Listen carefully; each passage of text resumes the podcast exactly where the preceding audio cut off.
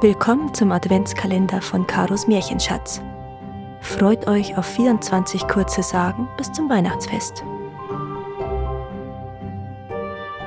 Türchen 14 Der Zauberer von der Ratzinger Höhe Vor sehr langer Zeit lebte auf der Ratzinger Höhe, nahe Prien, ein Bauer, der immer einen grünen Hut mit Feder aufhatte.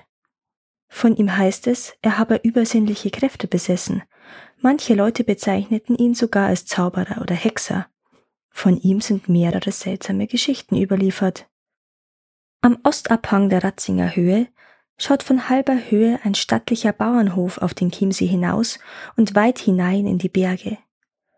Von einem der Vorfahren auf diesem Hof geht die Sage, dass er mit dem Teufel im Bunde gestanden sei. Der hat ihm einen Stab und einen grünen Hut mit einer langen Spielhahnfeder gegeben.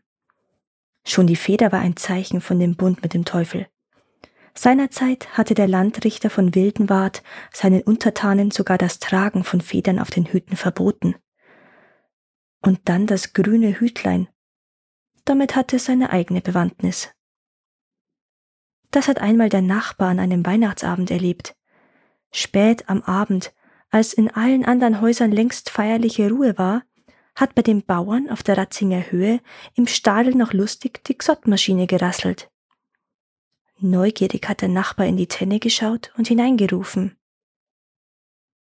Nachbar, so hör doch das Xottschneiden auf, heute ist ja Heiligabend. Da aber ist er gleich wieder hinaus und so schnell er konnte den Hang hinuntergelaufen denn kein Mensch war an der Maschine, obwohl drei Paar Hände Stroh und Heu aufschütteten und die Häcksel wegschaufelten. An der Maschine aber hing das Teufelshütlein, und darum musste sie rastlos arbeiten, dass nur so die Funken sprühten.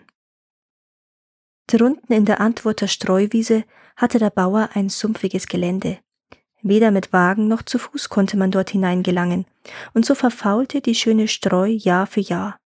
Aber jetzt hatte Hexenmeister sein grünes Hütl an den Wagen gehängt, und alsogleich ist der Wagen ohne Pferde auf die Wiese hineingelaufen, auf die man ihn sonst nie gekriegt hat, und ebenso her noch voll beladen wieder heraus.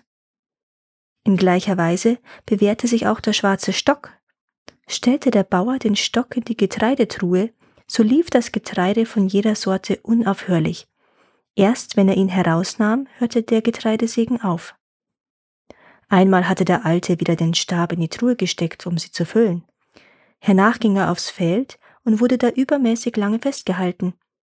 Zu Hause lief unterdessen das Getreide schon zur Truhe heraus.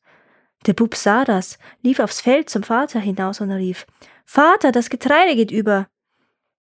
Der Vater ließ sich nicht beirren und sagte nur Zieh den schwarzen Stock raus. Der Knabe lief zurück in die Tenne und tat wie ihm befohlen und augenblicklich stand das Getreide still. Die Nachkommen auf dem Hof aber wissen, dass ihr Ahn ein gar fleißiger Mann gewesen ist. Nur die missgünstigsten Leute haben den fleißigen Bergler auf der Ratzinger Höhe zum Zauberer gemacht. Danke, dass ihr auch dieses Mal zugehört habt. Es würde mir sehr helfen, wenn ihr diesen Podcast abonniert und wenn er euch gefällt, mit euren Freunden und eurer Familie teilt. Habt ihr Vorschläge oder Wünsche für weitere Geschichten? Dann schreibt mir. Meine Kontaktdaten findet ihr in den Show Notes. Bis zum nächsten Mal.